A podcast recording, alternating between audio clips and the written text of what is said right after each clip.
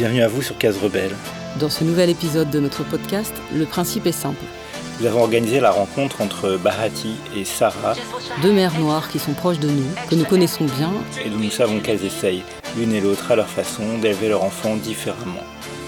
différemment. Qu'est-ce que ça peut vouloir dire? Bahati et Sarah vous en parlent tout de suite. Bonne, Bonne écoute.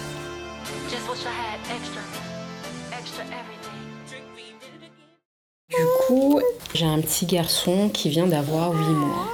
Euh, bientôt 30 ans, l'année de mes 30 ans. Waouh. Sinon, je travaille euh, dans le social avec des jeunes principalement qui ont entre 12 et 18 ans à peu près. L'éducation, c'est quelque chose qui est dans ma vie euh, de A à Z, on dira ça comme ça. Moi, je suis maman et très contente de l'être. J'ai une petite fille qui a eu, qui a 6 ans euh, presque et demi maintenant. Je me définis aussi comme étant une mère migrante au sens où euh, j'ai pas toujours été ici, j'ai pas été élevée ici non plus, donc euh, il y a beaucoup de choses que je fais euh, pas forcément comme, comme je l'aurais fait si j'avais été ici toute ma vie, quoi. Et puis, ouais, voilà, je travaille aussi dans le social. Bon, pour moi, je, sais pas, j'ai presque envie de dire que c'est évident, quoi. Je, je dis que c'est évident parce que moi, je ne me voyais pas faire autrement, quoi. Donc, je je, je me suis pas posé la question, d'ailleurs, je me suis pas dit, je vais avoir une éducation non oppressive avec ma fille, d'ailleurs. Je, je connaissais pas forcément ce terme-là, quoi. Donc, j'ai essayé de faire euh, comme bon me semblait et avec ce que je suis, quoi. Je pense pas que je suis quelqu'un de très... euh, violente dans la manière de, de faire ou de parler, surtout avec quelqu'un qui n'est pas violent par rapport à moi. Je, je me dis que je sais pas comment je serai avec un enfant qui, est qui, qui, qui m'aurait particulièrement perturbé, quoi. Mais avec elle, je pense que bon voilà, c'est c'est venu. euh, je- la rencontre a permis que ce soit différent. Et en même temps, j'avais tellement d'exemples négatifs autour de moi que voilà, euh, j'ai toujours su qu'il y a des choses que de toute façon je bannirais de ma vie, quoi. Genre euh, frapper quelqu'un, frapper. Hein, je viens quand même d'un endroit où on, où on frappe, les parents frappent les enfants, euh, les grands frères frappent les petits, les gens se bagarrent tout le temps et tout. euh. et ça m'a beaucoup choqué alors que souvent on disait que c'était... euh, c'était... voilà, on peut pas faire autrement. quoi. C'est ça l'éducation. Moi j'ai toujours compris que non, c'est pas du tout ça l'éducation. C'est... voilà, j'ai, même si... Voilà, j'ai pu toujours avoir ce point de vue qui était contraire par rapport à ce que les autres disaient. Et pour moi, c'était pas possible de faire autrement. C'est vrai que du coup, par rapport à ça, la violence faite aux enfants, c'est quelque chose de totalement banal. C'est euh, euh, normal en fait de frapper un enfant. Et mm, je trouve pas ça normal au final, parce que bah, je sais pas, nous en tant qu'adultes, en fait, on n'aimerait pas que quelqu'un pour un oui ou pour un non nous frappe, alors qu'on fait exactement la même chose pour les enfants. Et euh, bon, moi, ça va être beaucoup de, té- de témoignages, de souvenirs, etc. Mais je sais qu'une fois, bah, j'en parlais justement avec un collègue aussi qui allait avoir un enfant. Et je disais, bah voilà, moi j'aimerais bien euh, ne pas avoir à crier sur mon, enfin, mon enfant à venir, ne pas le frapper, etc. Et lui qui me disait, non mais à un moment, euh, il faut qu'il comprenne, c'est moi le parent, c'est moi qui commande. Et que du coup, bah, si elle dépasse les bornes, il a déjà une fille qui a 8 ans et le bébé là qui est là. Et il disait, bah, si elle dépasse les bornes, il faut qu'elle le comprenne et par ça, ça doit passer par la violence physique. non seulement les gens trouvent ça normal, mais euh, j'ai l'habitude d'entendre des enfants dire que de toute façon, euh, c'est normal qu'on nous frappe. Quand je dis les enfants, c'est-à-dire les gens de mon âge, quand on Oui. était un petit peu plus grand, quand les gens parlaient de, de ça, ils disaient bah oui, c'est normal. Et puis, même les adultes disent oui, de toute façon, si on nous frappait pas, tu t'imagines comment on serait? Moi, je dis que bah, on n'est pas des exemples de, de personnes euh, tellement réussies que ça. Et rien ne peut dire que c'est parce qu'on nous frappait que, au contraire, je pense qu'il y a beaucoup de problèmes qu'on a qui résultent du fait qu'on a été euh, maltraité, frappé. En tout cas, ce qui me choquait dans ça, en général, les adultes, ça choquait ni les adultes ni les enfants. Quoi. Chez moi, jusqu'à présent, on ne discute pas de, de cette question. Quoi. Cette question de est-ce qu'on peut frapper un enfant ou pas, euh, c'est tout à fait normal, mais vraiment. Bah, après, moi, pas que ça, parce que je sais que bah, j'ai été élevée par ma tante, du coup, et euh, j'ai jamais été frappée. Pour moi aussi, c'était normal de pas frapper, mais après, il n'y a pas que les violences physiques qu'on fait à un enfant, il y a aussi des violences psychologiques, et, euh, voilà. Mais euh, frapper, pour nous, on a toujours questionné ça. Enfin, chez nous, quand je dis c'est avec ma tante, et on a toujours questionné, parce que par exemple, quand j'en parle avec mon conjoint et que je lui dis, bah voilà, faudra pas euh, moi, je veux jamais que tu lèves la main sur lui, parce que lui non plus, il n'a pas été frappé. Mais des fois, pour, enfin, je sais pas s'il dit ça pour rire, mais dans le contexte dans lequel il est, en fait, pour lui, c'est normal de frapper un enfant. Et il dit, mais euh, les autres le font. Mais en fait, c'est pas parce que les autres le font que nous, on doit le faire. Et souvent, j'ai l'impression que c'est parce que si tu frappes pas ton enfant, les autres diront, mais qu'est-ce que tu fais de ton enfant? C'est euh, tu ne le cadres pas, tu ne l'élèves pas comme il devrait. Et du coup, bah, si jamais il venait à rater sa vie, soi-disant, on dirait, bah voilà, c'est parce que tu l'as pas frappé en fait. Déjà, à quoi on mesure la réussite d'une vie déjà? Comment on fait ça? Et par rapport à ça, le, le regard des autres, moi, c'est. C'est la première chose que j'ai essayé de faire. Euh, je me suis dit, ben, je vais élever mon enfant et je ne vais pas regarder ce que les gens vont penser. Quoi.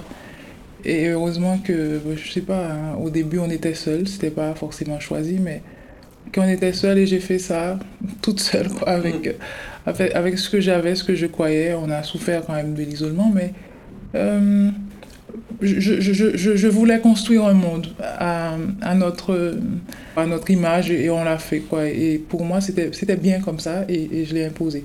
Après, j'ai l'exemple aussi de ma mère qui avait aussi fait des choix que, que personne ne comprenait. Quoi. Et ma mère, quand elle choisissait de faire quelque chose avec ses enfants, euh, quel que soit ce que les autres disaient, ben, elle le faisait. Quoi. Et donc, du coup, au moins ça, je l'ai eu comme exemple. Et après, cette menace de oui, de toute façon, si tu fais comme ça, ta, ton enfant va toujours euh, sortir, euh, mal sortir.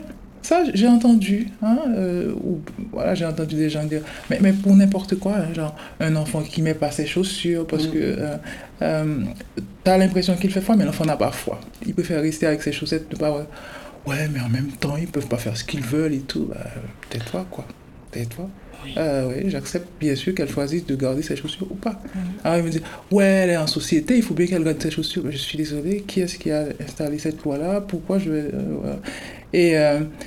Mais, mais vraiment, là maintenant, alors maintenant qu'elle a 6 ans et que bon, il y a pas mal de codes qu'elle a finalement euh, intégré parce que je pense qu'il y a des choses, elle a bien compris que mm, mm, ça va pas se passer comme ça. Alors, on me félicite tellement, tout le monde me dit Oh, oh là, mais qu'est-ce qu'elle est bien, qu'est-ce qu'elle est mignonne, mignonne et tout.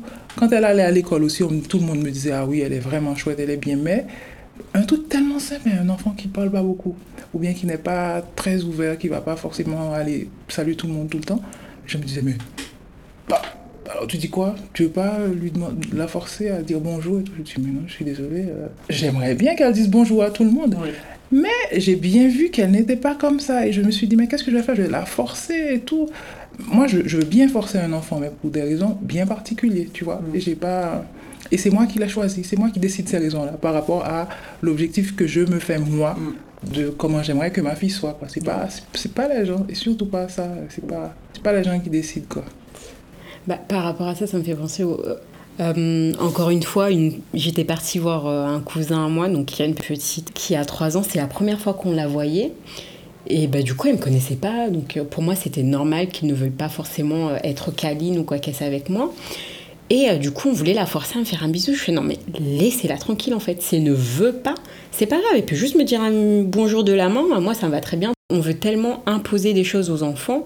Et je me dis, et même maintenant avec euh, tout ce que j'ai appris, on va dire, c'est en forçant déjà des enfants à faire ça dès le petit. Euh, dès qu'ils sont petits, en fait, que plus tard ils grandissent et euh, si, une personne va les toucher sans leur consentement, ils vont trouver ça normal. De leur plus jeune enfance, on leur apprend que bah, c'est pas grave, il faut que tu fasses les choses pour les autres, pas parce que toi tu as envie et pas parce que c'est ce que tu veux. Et du coup, moi, souvent, quand j'ai ces positions-là, auprès de ma famille, dans le sens large, cousin, cousine, etc., de mon âge qui ont des enfants, c'est je passe pour l'extraterrestre.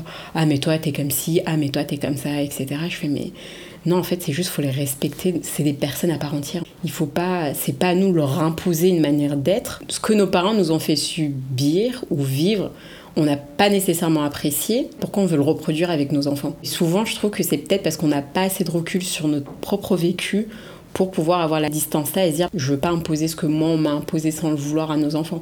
Après je dis pas qu'on va être des parents parfaits euh, et que euh, tout va bien rouler. Moi je sais que des fois j'ai pas envie de crier mais je suis aussi toute seule des fois à des moments et quand il est là, il veut juste être dans les bras et que je suis juste fatiguée entre le travail, tu rentres, bah je crie mais je me dis, bon, c'est pas ta faute. Après, je lui explique, je lui dis, c'est parce que je suis fatiguée. Ici, c'est moi qui décide, c'est pas toi qui décide. Alors, cette phrase-là, bon, peut-être que c'est parce qu'on le dit en français, mais j'ai j'ai jamais entendu ça quand j'étais petite. C'est vrai que, bon, on, on- on nous a bien imposé euh, des choses parce qu'on était enfant, mais euh, pas comme ça. Et donc, du coup, ça, je ne le dis jamais chez moi. Et, et en même temps, j'impose le moins de choses possible. Alors, j'ai des règles bien précises. Et ces règles-là, euh, je fais en sorte qu'elles ne changent pas euh, tout le temps. Voilà. Il, y a, il y a des règles bien établies parce que je suis quelqu'un de très strict aussi Mm. par ailleurs. Et ma fille ne me donne pas de problème par rapport à ça parce que je lui explique pareil. hein. Je lui explique toujours. hein. Voilà Mm. pourquoi il ne faut pas faire ça. Et puis, je ne mets pas des milliers de règles.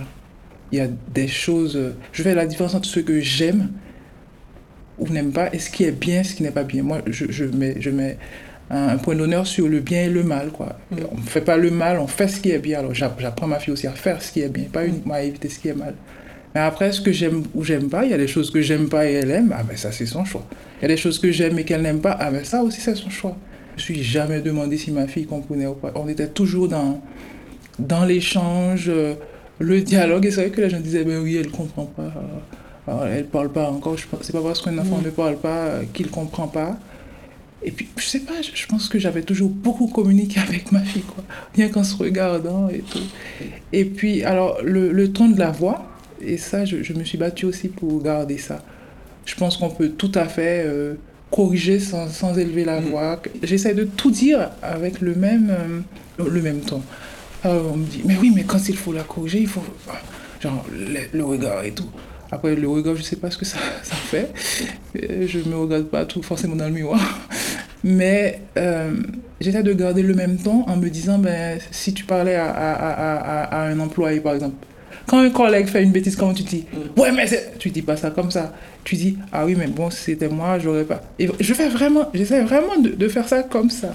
Et, euh, et je pense qu'à force d'essayer de faire ça comme ça, ma, je pense que ma fille s'est habituée aussi à, à, des méthodes comme ça. Et puis ce que je fais aussi euh, en termes de correction, je fais beaucoup de prévention. C'est-à-dire, je parle à ma fille de mensonges euh, mille fois avant même qu'elle... Il y a des choses qu'elle fait jamais parce qu'elle a appris de, de mille manières pourquoi il faut pas faire ça euh, Par exemple, si on, si on écoute une histoire ensemble, si on dit voilà, on, on, on dit mais oui, ça c'est bien, ça c'est pas bien, ça va. Et, et du coup, elle, elle intègre les choses avant même à avoir à faire le choix elle-même. Bon, maintenant Mm. elle a 6 ans, mais même quand elle était plus petite.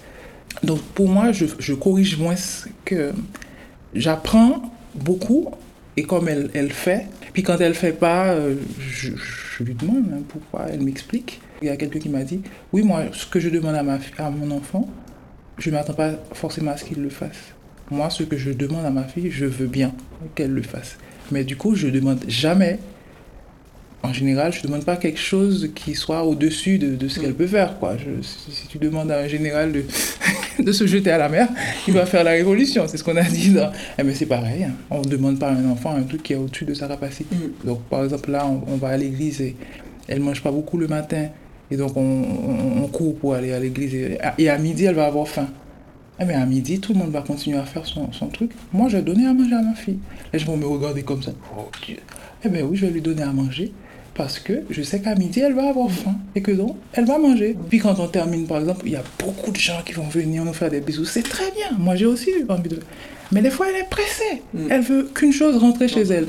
Mais si je veux déjà qu'elle vienne s'asseoir là, alors que tout le monde dort, tout le monde regarde la télé, je vais pas lui imposer après de rester, attendre que je fasse la bise à tout le monde. Donc alors, je fais la bise, elle me tient. Maman, allons-y. Gens me regardent comme ça, comme quoi j'allais dire. Là, j'ai pas encore fini, tu m'attends. Je suis désolée, je dis, ah ben, je vais plus rester parce que ma fille ne veut plus du tout rester. Et les gens me regardent, ma fille me traîne et je suis ma fille et puis je pars. Mais je te dis pas comment les gens me regardent. Nous tomber, mais fun lever.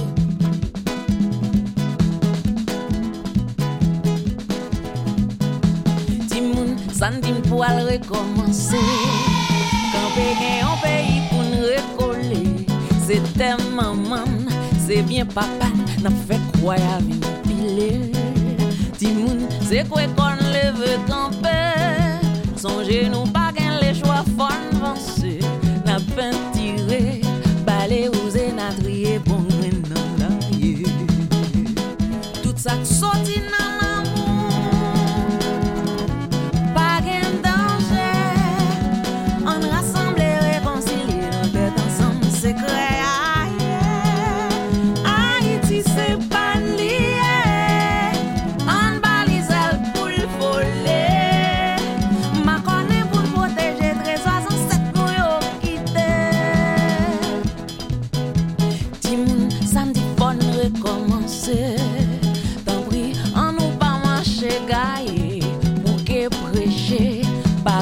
fache, pousse manch nou pou nou deche Veye, an pil je kale ap chache An wout pou profite lon divize An klotire, an reboise bien pou pitit nou jwi deme Tout sa k soti nan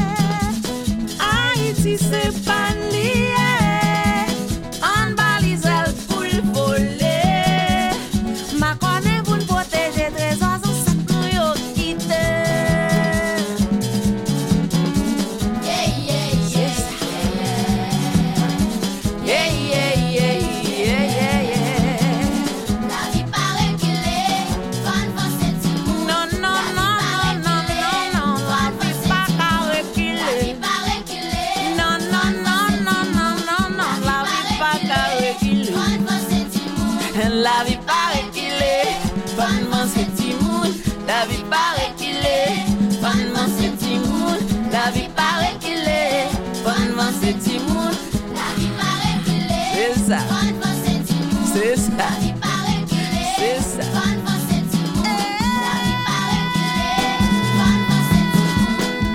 J'ai toujours su que ma fille était un cadeau. Maintenant, je sais qu'il me l'a donné. Au-delà d'une approche rituelle et culturelle des choses, la maternité reste avant tout, et pour la majorité des personnes, une affaire de famille. Le nouveau-né est le dernier membre d'un groupe lié par une filiation que l'on souhaite prospère à tous les niveaux. Son éducation, ou plus largement les choix que l'on fait pour lui, doivent obéir à des préceptes inscrits dans les traditions familiales qui ont fait leurs preuves. Ainsi, il n'est pas rare d'entendre des femmes expliquer leur choix maternel en commençant par ⁇ Dans ma famille, les femmes, dans ma famille, on ⁇ Nombre d'entre elles n'ont pas besoin de motivation supplémentaire pour adopter une pratique dont elles ne connaissent en réalité pas grand-chose. Cette confiance aveugle que l'on accorde à l'expérience familiale collective, dont on ne garde en général que le meilleur, le négatif étant bien souvent mis sur le compte de quelques errements de personnes qui n'ont pas joué le jeu et en ont donc payé le prix, ne me poserait pas de problème si elle concernait des choses anodines, si tant est que l'on puisse considérer que l'anodin s'applique à la maternité. Mais ces décisions empreintes de passivité ou de renoncement que l'on confond bien souvent avec des choix éclairés ont des répercussions, plus ou moins graves, sur la vie des enfants, des parents et parfois même du couple. Choix de prénom soumis à l'aval des aïeux, choix alimentaires effectués sous la pression, modalités de garde, séparation imposée, méthodes éducatives coercitives constamment critiquées, choix religieux imposés, atteinte à l'intégrité corporelle de l'enfant, piercing, circoncision, excision, blindage, tatouage, sans concertation ou autorisation. La liste est longue et certainement pas exhaustive. D'aucuns diront qu'il faut faire la part des choses et que l'on ne peut pas mettre sur le même plan toutes les pratiques, du point de vue des conséquences. Mais pour moi, le cœur du problème est le même. Les aïeux s'estiment garants de tradition ou d'un savoir-faire ayant permis à leur progéniture, vous donc, de se réaliser. Cela leur confère le pouvoir et même la prérogative de légiférer de près ou de loin sur les affaires de votre vie, avec votre autorisation ou sans opposition de votre part, ce qui revient au même. Devenir parent, c'est également l'occasion de devenir adulte, si ce n'était pas déjà fait. Et de dire non à vos propres parents. Cela vous permet par la même occasion de vous autoriser enfin un jeu et de vous dire oui. Nous avons tendance à l'oublier, mais le respect est quelque chose de mutuel et il n'est jamais trop tard pour mettre en place un véritable dialogue intergénérationnel. En trois ans de maternité, j'ai beaucoup appris de ma maman, une affaire de femme chez nous. Et je peux dire sans me vanter qu'elle et mon papa par ricochet ont également aussi appris beaucoup de moi. Extrait de Construire les contours de sa propre maternité du blog Best of D, 16 septembre 2016. Quand je suis tombée enceinte, j'ai fait beaucoup de recherches. Je cherchais plutôt des expériences de femmes noires parce que je pense que c'est celles qui sont le plus proches de moi et qui ont peut-être le vécu le plus proche du mien. J'ai vu qu'il y avait le blog de Best of D. C'est Daniel Ahanda qui le tient depuis plusieurs années. C'est quelqu'un que je suivais déjà depuis plusieurs années. Mais du coup, elle a une section maternité sur son blog. J'ai pas mal lu euh, euh, bah, les différents posts qu'elle a fait sur ça. Après, il y a un blog aussi qui s'appelle Les Mater donc c'est plus sur... Euh, c'est des femmes du continent africain. Donc c'est aussi proche de moi parce que bah, je suis ici mais je suis pas non plus euh, née ici. Je suis arrivée, j'avais 9 ans, donc j'ai aussi grandi là-bas. Donc enfin, ça me parle tout aussi bien en fait. Euh, donc voilà, c'était essentiellement ces deux blogs-là.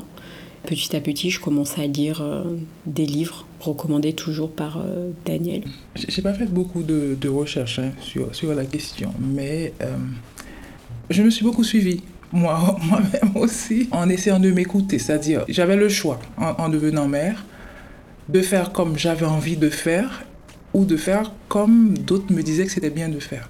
Par exemple, je sais que spontanément, j'avais envie, j'aurais envie d'être une mère euh, câline, tendre, proche de son enfant, et que ça me ferait du bien. Et, profondément, je crois que ça aurait pu faire du bien à un enfant sachant que j'aime beaucoup euh, les enfants, les bébés. J'aime beaucoup prendre dans les bras. Je suis quelqu'un de très euh, attaché, de très physique et tout.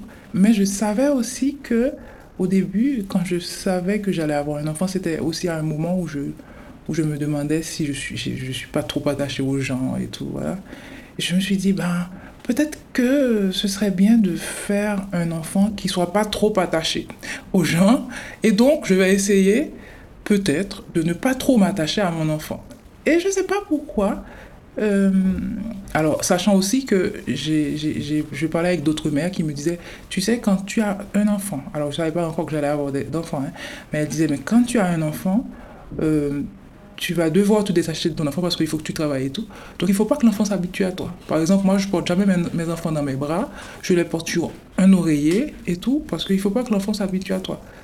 Et donc, je ne sais pas pourquoi je parlais à une copine, je lui ai dit, mais euh, je ne sais pas comment je dois faire, qu'est-ce que je dois choisir. Elle m'a dit, tu sais, si tu veux vraiment que ton enfant soit autonome et tout, tu dois vraiment tout lui donner, quoi, lui donner tout l'amour qu'il lui faut. Et puis, donc là, elle m'a conseillé de lire Winnicott et tout, qui est quand même un, psychologue, psychiatre, médecin et tout. De, c'est des classiques hein, euh, qui, qui, a beaucoup travaillé sur les relations entre les mères et les, et les enfants. Et je l'ai lu. ça m'a beaucoup parlé parce que j'ai trouvé sa manière de dire les choses proches de ce que j'étais. Et je me suis dit, bon, d'accord, je vais choisir cette forme d'éducation-là. Et puis, euh, j'avais lu aussi d'autres chercheuses féministes sur euh, l'éducation des filles. Et je me suis rendu compte qu'on est très méchante avec les filles finalement, qu'on est, qu'on est dur. Et puis, euh, je prends de la distance aussi par rapport à tout ce qui est... Euh, tout ce qui nous empêche d'être dans la proximité, quoi, tu vois, tout, tout, toute cette chose qu'on nous impose, euh, à la fois de manière très sexiste et aussi de manière très féministe aussi. Hein. Il faut être droite, rigide, forte, voilà. Je me dis, bon, ça, c'est pas moi, quoi. Et puis, j'ai essayé d'éviter euh, tout ce qui pouvait trop me, me, me contrarier. Alors, je, je, je, suis dans la sociologie, mais je, je regarde beaucoup la psychologie aussi, mais tout ce qui est Freud par rapport à. Tu vois, j'élevais seule mon enfant toute seule, une fille et tout. Je voulais pas non plus me prendre la tête avec Freud mm-hmm. sur le complexe d'Oedipe qui allait me dire Ah oui, euh, l'enfant est élevé sans son père et tout. Alors qu'on a beaucoup d'exemples aussi d'enfants qui sont élevés sans leur père et tout. Je ne me suis pas casser la tête à, lire des gens qui allaient me contester ou bien qui allaient créer euh, un doute dans, ma pensée, qui allaient me, me, forcer à ne pas pouvoir, euh, tu vois, à me dire constamment que ce que je suis en train de vivre, c'est pas normal, que ma fille va être complètement pas bien, que je dois complètement me reprogrammer pour être une bonne mère. C'est-à-dire, je dois être complètement différente de la personne que je suis. J'ai essayé de, de, de, de prendre le truc qui était le plus proche de moi. Et, je pense que j'ai pas mal fait parce que je pense que la meilleure chose qu'on peut donner à, un enfant, c'est ce qu'on est. Et pas essayer d'être quelqu'un d'autre. Et puis la meilleure chose qu'on peut aussi donner à, un enfant, c'est de l'accepter tel qu'il est. Et de pas lui forcer à correspondre à cet idéal d'enfant que la société veut, veut nous vendre. Quoi. C'est vrai que par rapport à ça, euh, enfin, vu que c'est mon premier enfant et que on va dire que dans ma communauté, on me considère encore comme quelqu'un de jeune et qui ne sait rien faire, qui ne sait rien, c'est euh, beaucoup de recommandations, beaucoup de euh, faut pas faire ça. euh, avant que je reprenne le travail, c'est oui, faut pas que tu l'allaites parce que sinon il voudra jamais prendre le biberon, ce qu'il n'a jamais pris d'ailleurs, mais c'est pas grave, tout va bien, on le vit bien. C'est plein de faut pas que tu fasses ci, fais comme ci, fais pas ça. Vous, avez eu la relation que vous vouliez avec vos enfants, c'est très bien pour vous, mais laissez-moi en fait avoir euh, ma relation avec mon enfant aussi. Et euh, souvent c'était oui, mais tu sais, nous on est passé par là avant toi, donc euh, on sait mieux que toi. Je sais pas. Est-ce qu'elles savent mieux que moi? Je sais pas. Et on me dit souvent aussi oui que je suis fusionnelle avec et bah oui. Oui. Qu'est-ce qu'il y a de mal dans ça en fait? Enfin, oui, tu le laisses pas assez pleurer, oui, tu le laisses pas assez si. Je me dis mais moi si je pleurais, est-ce que j'aimerais que les gens passent à côté de moi et me laissent enfin je, je comprends pas. Moi, souvent, je me dis, mais t'imagines, t'arrives dans un monde, tu ne connais personne, tu ne parles pas la langue, et quand t'essayes d'entrer en communication, les gens, ils passent devant toi en disant, ah bah non, bah faut le laisser, il apprendra. Pour moi, s'il pleure, c'est qu'il a besoin de quelque chose. Et euh, on fait souvent des reproches comme ça, en disant, ah mais tu verras euh, quand il va te faire la misère et tout. Bah oui, bah s'il me fait la misère, il me la fera à moi et pas à toi. Et puis tant... Non mais c'est vrai, je me dis, mais tant... c'est pas vous qui vivez avec nous au quotidien. Mais les gens se permettent ces, euh, ces remarques-là. Et moi, ça me dépasse parce que c'est des choses que je ne me permettrai pas. Peut-être que je me les suis permises avant un moment, mais au jour d'aujourd'hui, je me permettrai jamais de dire ça à quelqu'un, quoi. Même s'il y a des moments où tu es dépassé, etc., et les gens me disent, ah bah tu vois, on te l'avait bien dit. Hein. Oui, bon, bah c'est pas grave. c'est pas grave, je vis avec et puis bah ça passera, c'est des épisodes de toute façon. Je veux dire, la vie n'est pas linéaire et la vie avec un enfant aussi n'est pas linéaire en fait. Enfin, les gens qui me disaient, ah bah il fait ses nuits, il a 8 mois. Enfin, à un mois, il aurait fallu qu'il soit autonome, qu'il se donne le biberon tout seul, qu'il fasse ses nuits, limite qu'il change ses couches. Enfin, Moi, je pense que c'est les plus forts qui doivent s'adapter aux plus faibles. C'est les parents qui doivent s'adapter aux enfants. Là, je me- dis, oui, c'est les deux qui doivent le faire. Bah, je ne dis pas que ma fille ne va rien apprendre et de toute façon tous les enfants font ça hein. ils, vivent dans un monde etc mais il faut donner aux enfants le temps euh, d'assimiler les choses de, de les comprendre aujourd'hui par exemple je vois ma fille qui dort elle accepte de dormir dans sa chambre mais euh, c'était pas comme ça tout le temps et, et maintenant je me dis mais que combien de livres j'ai lus euh, où on dit qu'il faut que l'enfant dorme dans sa chambre, mais dès le début. Que l'enfant accepte de dormir dans sa chambre. Tu le mets dans le berceau, il pleure, il pleure, il pleure, et puis il reste. Et puis après, la prochaine fois, il pleure, il pleure, hein, et puis jusqu'à ce qu'il apprenne à pleurer comme ça et à ce que personne ne vienne. Mais je suis désolée, je, je pourrais pas faire ça. Je, je pourrais jamais faire ça, et je l'ai pas fait. Euh, Je dors bien mieux maintenant, effectivement. Mais maintenant, euh, je- j'ai jamais dit à ma fille, là, tu vas devoir rester là toute seule. À un certain moment, elle a bien compris. Je lui dis, ben oui, moi aussi j'ai besoin de dormir, j'ai besoin de faire autre chose, etc. Elle a, euh, voilà, elle, elle- au début, elle voulait que je reste avec elle jusqu'à ce qu'elle dorme. Maintenant, euh, ça fait longtemps d'ailleurs hein, qu'elle dort toute seule et tout. Mais c'était son rythme. J'ai essayé hein, le truc de le mettre dans le berceau et de voilà. J'ai vu ma fille ce jour-là, j'ai vu ses larmes, j'ai vu ses, ses regards. Pour elle, c'était de l'injustice, quoi. je l'ai vu dans, dans ça. Et je l'ai jamais refait. Je, je l'ai jamais refait parce que ça, ça passait pas. nous, on dort toujours ensemble. Et souvent, on me dit euh, Ah, mais euh, quand ton conjoint il sera là, tu vas faire comment? Je sais pas, il dormira là. Enfin, pour moi, c'est pas un souci. En fait, je me dis Bah voilà, c'est exactement ce que tu dis. En fait, c'est à nous à s'adapter. C'est pas à moi de le mettre, euh, le laisser dormir et pleurer tout seul aussi. Je me retrouvais dans ce que tu disais justement. euh, la première fois, on, on m'avait dit Oui, il faut le laisser pleurer 5 minutes. Ensuite, faut revenir. Et ensuite, faut le laisser 10 minutes. Et ensuite, 15 minutes. Moi, j'ai fait, je crois, j'ai tenu même pas 5 minutes. Et après, je me suis dit plus jamais. Parce que l'enfant, il pleure. Et qu'est-ce qu'il apprend, en fait, justement? C'est que, bah, t'es pas là. Quand il a besoin de toi, t'es pas là. Je me dis, c'est quelque chose avec lequel il va grandir et il va se dire ça sera inconscient, je sais, mais il se dira, bah, à un moment dans ma vie, j'ai eu besoin d'elle et elle n'a pas été là, en fait. Je veux qu'il sache que quoi qu'il fasse, quoi qu'il advienne, en fait, bah, je suis là. Puisque c'est moi qui ai décidé de le mettre au monde. hein. Lui, il n'a rien demandé à personne. Donc, à partir de là, j'estime aussi que c'est notre responsabilité en tant que parent, tout simplement, d'être là bah, quand l'enfant en a besoin et pas dire, ah, mais c'est bon, moi, je suis fatiguée, j'ai envie de dormir. Donc, euh, il faut qu'il apprenne à dormir tout seul dans son lit, comme un grand. Bah non, c'est pas un grand, justement. Moi, j'essaie toujours de me dire, mais qu'est-ce que je ressentirais en fait dans cette, euh, cette situation-là? Je me dis, non, à partir du moment où moi, ça m'angoisse en tant qu'adulte, mais lui, je n'ose même pas imaginer à quel point ça doit être encore plus angoissant pour lui, quoi, parce que il n'a pas encore toutes les connaissances qu'on a, il ne sait pas que, bah voilà, il est à la maison, qu'il est en sécurité, etc. Tout ça, il le sait pas en fait. Pour lui, la sécurité, c'est juste nos bras. Kayumu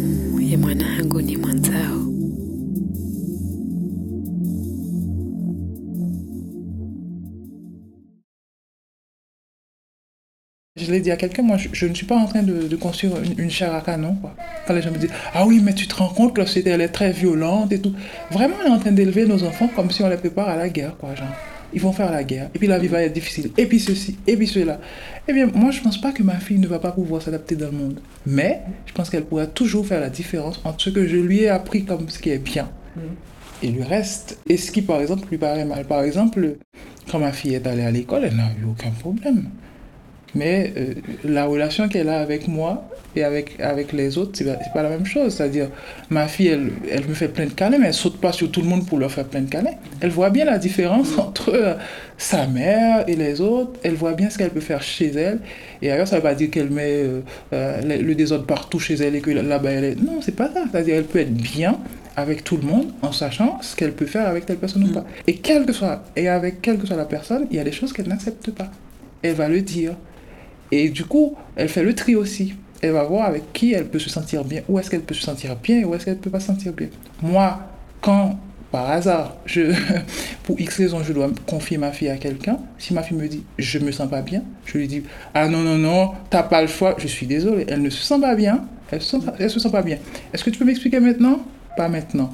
Tu peux m'expliquer après? Après, elle m'explique que, genre, qu'est-ce, qui est-ce qui lui a dit? Ah, mais réveille-toi Genre, on voulait qu'elle fasse quelque chose, je sais pas pourquoi elle était assise tranquillement sur sa chaise, elle lui a dit Réveille-toi Elle m'a dit Maman, elle m'a dit Réveille-toi Est-ce que je lui ai dit T'étais en train de dormir? Non, j'étais pas en train de dormir, elle m'a dit Réveille-toi. Bah oui, bien sûr, pourquoi tu dis à l'enfant réveille-toi alors qu'elle n'était pas en train de dormir? Bien sûr que c'est violent. Elle va me dire, mais c'est pas violent. Ah ben si, c'est violent. Je veux pas que ma fille imagine que le monde est exactement comme c'est dans la famille. Mais il faut que quand la violence du monde arrive, elle puisse dire, ah oui, c'est vrai que je suis pas à la maison.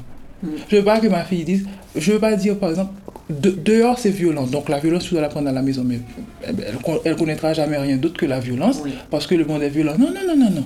C'est bien que l'enfant sache qu'il y a quelque chose d'autre. Bah, moi, quand j'entends ce que tu me dis, du coup, j'ai l'impression qu'en fait, ta fille, elle se connaît. Et pour une petite de 6 ans, je sais pas si c'est. euh, on va dire c'est la norme qu'une enfant de 6 ans se connaisse aussi bien, parce que justement, elle connaît ses limites et c'est ce que. Bah voilà, quand tu dis elle sait faire le tri, est-ce qu'il y a beaucoup d'enfants de 6 ans qui savent faire le tri dans les personnes? Tu lui as laissé en fait euh, bah, se découvrir justement en l'éduquant, en l'accompagnant aussi à, à se connaître elle-même. C'est quelque chose aussi que j'aimerais pour mon fils en fait, qu'il sache. Parce que euh, souvent les enfants, j'ai l'impression que quand ils ne connaissent que la violence à la maison, du coup à l'extérieur ils trouvent ça normal qu'on le leur impose et peut-être aussi la reproduire tout simplement. Et bon après ça va être les questions de harcèlement scolaire, mais je me dis... euh, bah, quand tu sais pas faire la part des choses entre la violence de la maison et la violence à l'école, bah, tu reproduis toute cette violence-là à tout va. Souvent, je raconte cette histoire où je me trouvais à un dîner chic et il y avait une femme qui décrivait la manière dont elle punissait son enfant en le pinçant bien fort, s'agrippant à sa tendre peau aussi longtemps qu'il fallait pour le mater. Et je raconte comment tout le monde avait loué sa détermination à faire respecter la discipline. Je leur ai fait prendre conscience que c'était de la violence et qu'elle était potentiellement en train de semer les graines pour que ce petit garçon, en grandissant, soit violent avec les femmes. J'ai dit de manière insistante à l'auditoire que si nous avions entendu un homme nous raconter comment il agrippe les femmes, leur pinçant bien fort la peau pour contrôler leur comportement, il aurait été immédiatement reconnu comme violent. Pourtant, lorsqu'on fait du mal à un enfant, cette forme de domination abusive est tolérée. Il ne s'agit pas d'un incident isolé. Les mères et les pères commettent quotidiennement des actes de violence beaucoup plus graves. Extrait de Feminism is for Everybody, Passionate Politics de Bell Hooks, publié en 2000.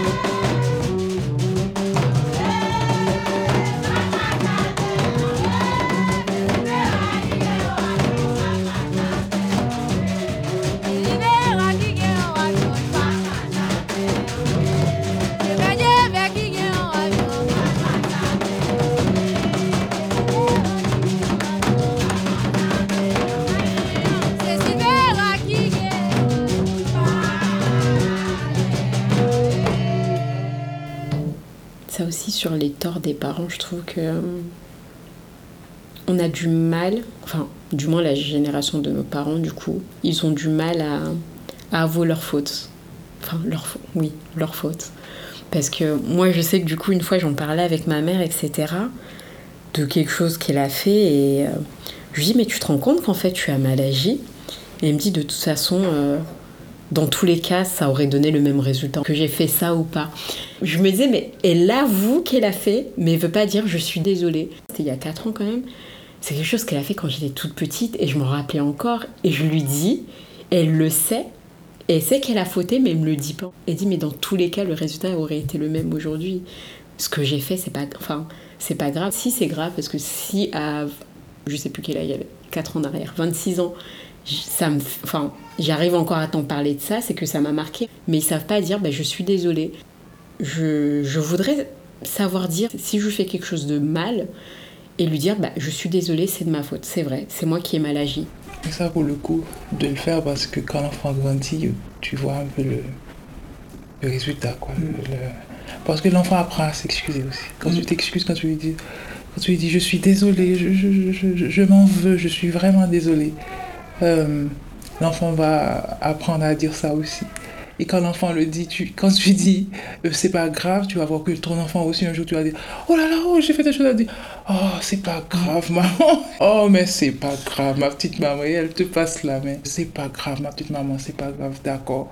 Il faut pas avoir honte, et, comme je dis, il faut pas avoir honte, on a, on a tellement envie d'être parfait, mais je montre à ma fille que ah oui oui j'ai oublié. Oh là là j'ai oublié. Oh là là. Cette maman elle dit oh cette maman moi j'ai appris à faire ça aussi parce que ma mère elle le faisait hmm. pas mon père mais ma mère non seulement elle s'excusait euh, après mais jusqu'à présent ma mère s'excuse encore en disant Je suis tellement désolée de vous avoir frappé quand vous étiez petit. Vous imaginez, on ne comprenait pas que c'était pas bien.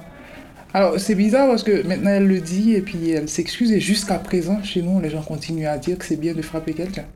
Ne pas taper son enfant, c'est pas que ça la bienveillance, c'est se questionner sur tous les autres aspects, sur comment on lui parle, comment on interagit avec lui, ce qu'on l'autorise à être, lui laisser être lui et ne pas vouloir le faire entrer dans un moule préconçu euh, dans lequel il est censé entrer.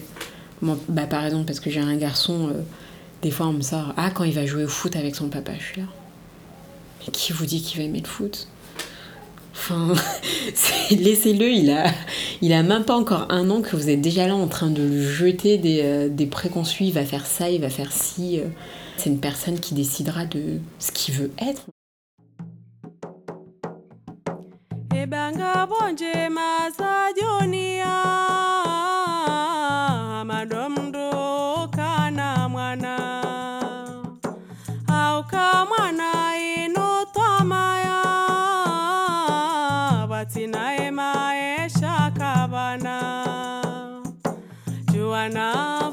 tidzishinjia tidzishinjia nonihunde mavuna.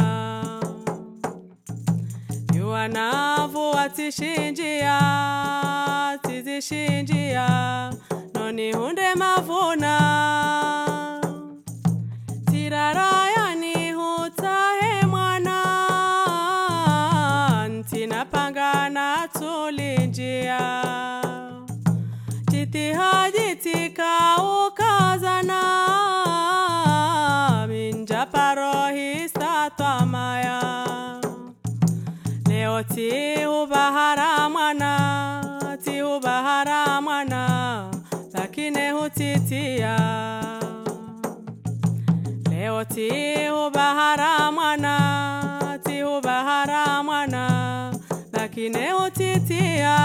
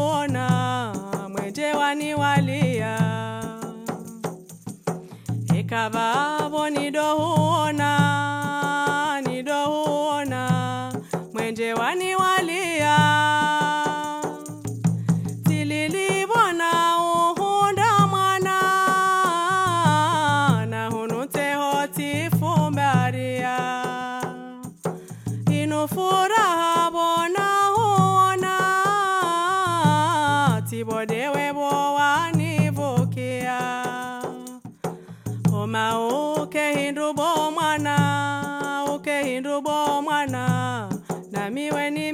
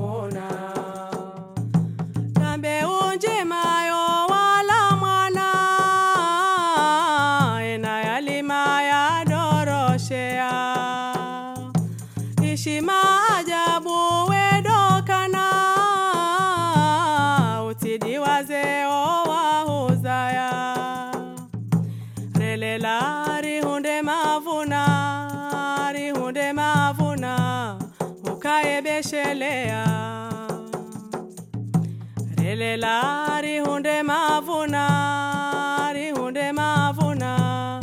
Ukayebeshelea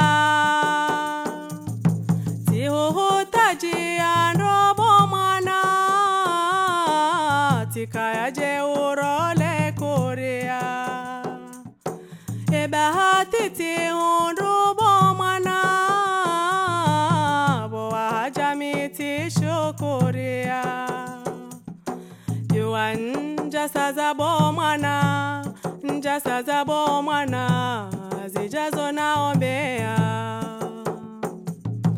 yowa njasaza bo mwana njasaza bo mwana zijazo naombea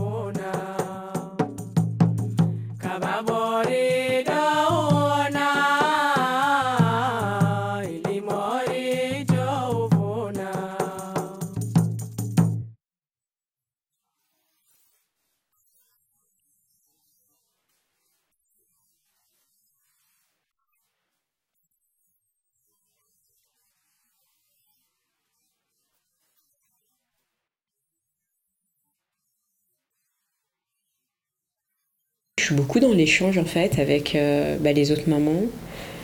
Euh, bah, déjà, moi quand j'ai appris pour ma grossesse, la première chose que j'ai faite, j'ai appelé mes cousines qui avaient eu des enfants avant pour savoir déjà comment ça se passe au niveau de la grossesse, etc. Pas forcément au niveau de l'éducation, parce que. Enfin, je, je trouve qu'il y a un temps pour tout et il y a des questions qui se posent pas forcément d'emblée, etc. Mais j'ai un groupe en fait d'amis avec qui on a les enfants euh, de plus ou moins le même âge. Basse. Qui ont le même âge où on échange beaucoup sur notre manière d'interagir avec eux, mais aussi sur bah, le fait d'être maman, euh, d'avoir bah, une autre personne à, qui, à s'occuper, le fait d'être en couple. Je trouve c'est bien aussi d'être avec des gens qui vivent ce qu'on vit. On en parle beaucoup plus facilement. Je suis pas non plus plein d'amis, etc. hein. Mais il y a des amis avec qui bah, c'est pas quelque chose où je vais naturellement discuter avec eux parce que déjà ils sont peut-être pas dans la même situation donc c'est pas forcément les mêmes euh, ils ont pas les mêmes sensibilités je veux dire euh, parler des couches et des cacas c'est pas tout le monde on fait pas ça avec tout le monde. Mais euh, être dans l'échange en fait avec des gens qui vivent la même situation je trouve c'est déjà bien en fait et de pas être isolé en fait. Parce que je trouve c'est quelque chose c'est déjà une, une, une expérience assez compliquée à vivre mais en plus la vivre seule je trouve c'est enfin seul être isolé euh, vi- avoir personne avec qui partager cette expérience je pense que c'est ça aide pas forcément à bien la vivre aussi enfin je sais pas du moins c'est comme ça que je le conçois Ben, moi, j'ai j'ai été, j'ai été euh, très isolée, quoi. Donc, je n'ai pas eu cette euh, chance-là. La plupart de mes amis n'avaient pas d'enfants ou ne voulaient pas en avoir. voilà, donc mon enfant était seul quand même dans beaucoup d'espace. Bon, après, avec les mamans, euh, voilà, c'était les mamans croisées à la crèche ou bien les mamans croisées au parc. Donc, des fois, il y avait des échanges comme ça, mais pas, pas grand-chose. Et puis, c'était plus un partage d'expérience. J'ai pas, j'ai pas euh, hésité à dire ce qui était différent. Par exemple, j'ai une maman qui me disait systématiquement que bon, voilà, elle frappait sa fille et que voilà. Bon, qui disait Ah ouais, tu fais ça comme ça et tout. Bon.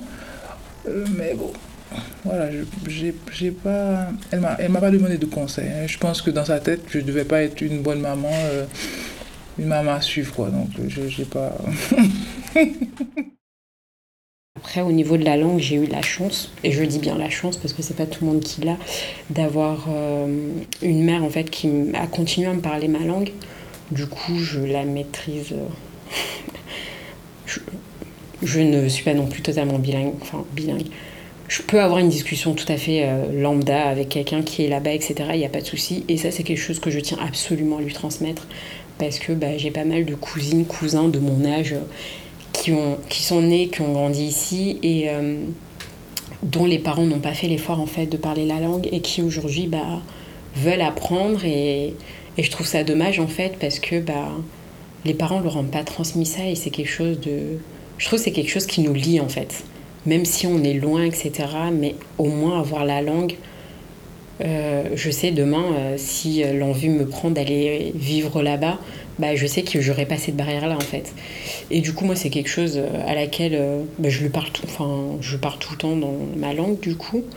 il entend rarement du français, sauf que quand je suis avec des personnes francophones. Mais, et les gens de mon entourage, du coup, qui parlent ma langue, je leur interdis de, leur, de lui parler en français. Et euh, par exemple, c'était surtout mes tantes. Ah, mais pourquoi tu fais ça? Il va pas savoir parler français. J'étais là, mais il va apprendre à parler français. On est en France, donc euh, inévitablement, il va rentrer à l'école, il va apprendre le français.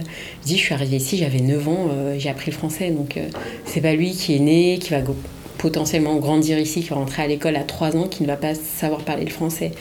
Donc, pour moi, c'est quelque chose déjà la langue, 100% sûr, il la parlera. Du moins, j'espère qu'après, il n'en fera pas un rejet ou quoi qu'est-ce, mais euh, c'est, quelque chose à laquelle je tiens parce qu'on m'a transmis ça et je veux aussi le transmettre bah, à lui et aux potentiels autres.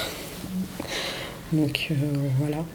Et après, pour les origines, bah, pour le moment, mon projet, si euh, il tient, bah, j'aimerais bien quand même qu'il y aille régulièrement, histoire aussi de savoir d'où il vient bah, d'où viennent ses grands-parents, d'où vient sa mère et son père. Bah, qu'il sache que c'est chez lui aussi. Parce que c'est chez lui, évidemment. Euh, de toute façon, c'est ce qu'on lui renverrait une fois qu'il sera grand. Euh, là, aujourd'hui, il est tout mignon, etc. Il est accepté. Je dis bien accepté. Mais je sais qu'il y a un moment où ça sera tu viens d'où, t'es pas d'ici. Bah, qu'il sache qu'il a un chez lui, en fait. Un vrai chez lui où on lui dira jamais t'es pas d'ici. Euh, jusqu'à présent, je ne me vois pas encore dire à ma fille, tu vois, euh, les blancs se croient supérieurs à nous. Euh, ce que je lui dis parfois, tu sais, tu sais c'est qu'il y a des gens qui, qui tu vois, qui... qui... Qu'est-ce que je lui ai dit par rapport à ça? Je lui ai dit que... je ne je, je, dis pas, il y a des gens qui disent ceci, je ne lui dis pas que les gens vont te dire que, que tu es nul parce que tu es noir. Je ne lui dis pas ça, mais je lui dis que quel que soit ce que, la, ce que quelqu'un va te dire, toutes les personnes ont la même valeur.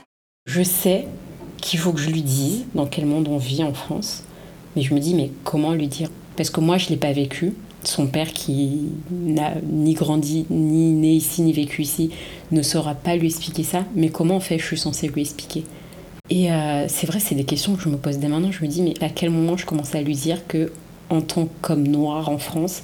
Déjà en tant que noir, on a une épée de Démoclès au-dessus de la tête, mais en tant qu'homme noir, en sachant tout ce qui va avec, toutes les violences, les fouilles, je me dis mais comment lui expliquer en fait que euh, à partir de 8-10 ans, bah, il sera plus considéré comme un enfant par la société actuelle? Comment expliquer ça à un enfant pour qu'il soit préparé, pour qu'il soit traumatisé face à ça? Parce que c'est ça aussi, c'est ce qu'on parlait de prévention, d'expliquer aux enfants pour qu'ils apprennent à mieux le vivre. Bah, déjà, je pense pas qu'il, enfin, c'est pas une expérience qu'on vit bien, mais comment réduire l'impact que ça va avoir sur lui? Et c'est vrai qu'on n'a pas d'outils. Et euh, c'est pas des choses euh, dont on parle. Et euh, c'est des choses dont il faudrait qu'on se saisisse parce que, bah, en voulant rester ici, il faut aussi qu'on apprenne à nos enfants déjà de nos propres expériences parce que, bah, voilà, on, a grandi ici, on vit ici, donc on sait ce qu'ils vont subir. Parce que nous, je pense qu'on a subi les conséquences et que bah, apprend à vivre avec, etc. C'est terminé pour ce podcast de Maman. Pour notre plus grand plaisir, Bahati et Sarah échangeaient autour de l'éducation, l'apprentissage, la transmission et l'amour à partir de leurs propres expériences en cours. Merci infiniment à elles et merci à leurs enfants dont l'un était présent lors de l'enregistrement comme vous l'avez peut-être entendu. Dans ce numéro 86, vous avez écouté Emeline Michel avec le morceau Timoun. Ensuite, c'était Rara, la belle fraîcheur de l'Anglade, avec Mpap Maché à terre en moins. Et puis Zainaba Ahmed avec Yowa. Et tout de suite, on se quitte avec Jamila Woods et le morceau Zora. On vous envoie force et amour et on vous dit à bientôt sur Cage Rebelle.